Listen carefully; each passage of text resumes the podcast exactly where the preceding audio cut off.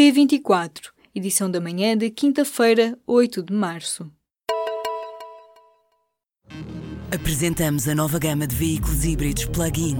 Uma tecnologia que veio para mudar o futuro. BMW iPerformance.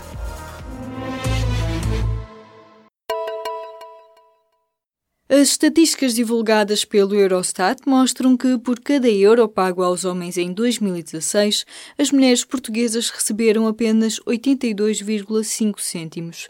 E, segundo uma publicação do Observatório das Desigualdades, em Portugal, as mulheres com mais de 65 anos ganham menos 43,4% do que os homens.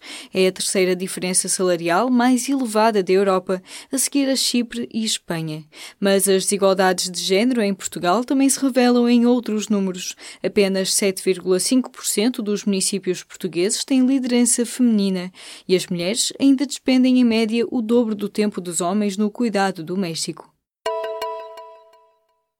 A cota mínima por género nas listas eleitorais sobe de 33% para 40% na proposta de alteração da Lei da Paridade que o Conselho de Ministros aprova nesta quinta-feira. O anúncio foi feito pela Ministra da Presidência e da Modernização Administrativa, Manuela Manuel Leitão Marques. A Lei da Paridade passa a aplicar-se também às listas eleitorais às juntas de freguesia.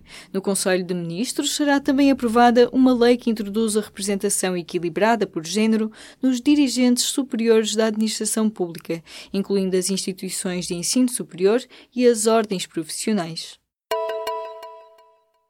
Ficou em prisão preventiva o técnico informático que terá roubado a password de uma procuradora para aceder a informações em segredo de justiça e que estão relacionadas com os e-mails do Benfica. Já o assessor jurídico do Clube da Luz, Paulo Gonçalves, e que terá corrompido aquele técnico, está apenas proibido de contactar outros quatro arguídos do caso.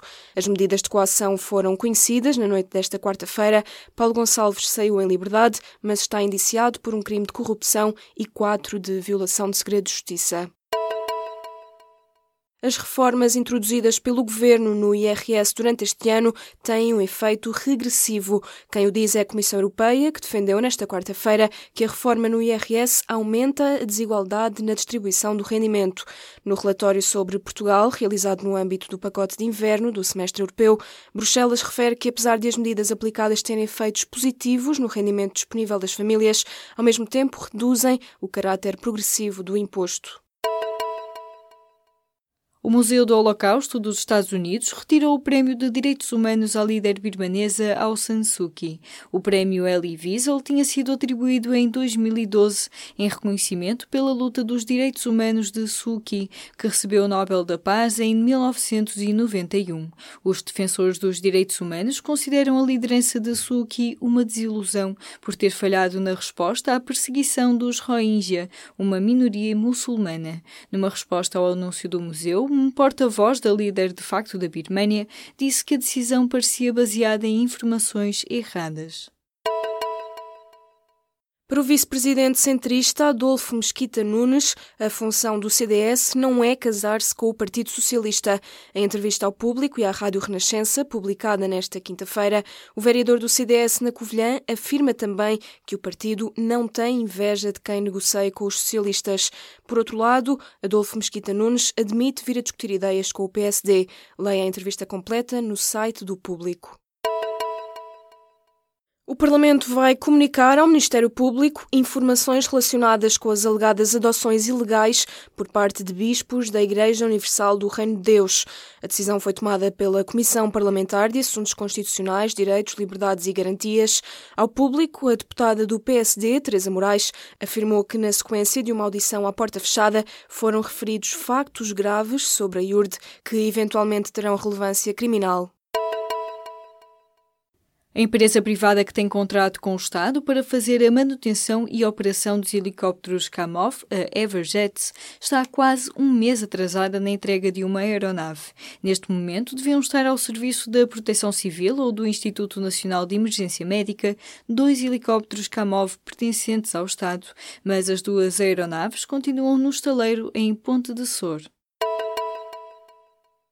O PSD vai criar um governo sombra e equipas distritais temáticas. O novo modelo do Conselho Estratégico Nacional vai ter porta-vozes nacionais e equipas temáticas nas distritais abertas a simpatizantes.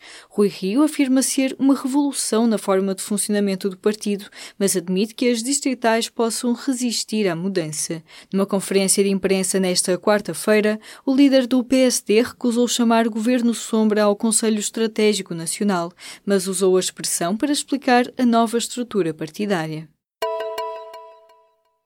Apenas 15% das ruas com nomes próprios têm nomes de mulheres. São santas, rainhas, professoras, escritoras e atrizes, entre outras que o público encontrou na base de dados dos códigos postais dos CTT.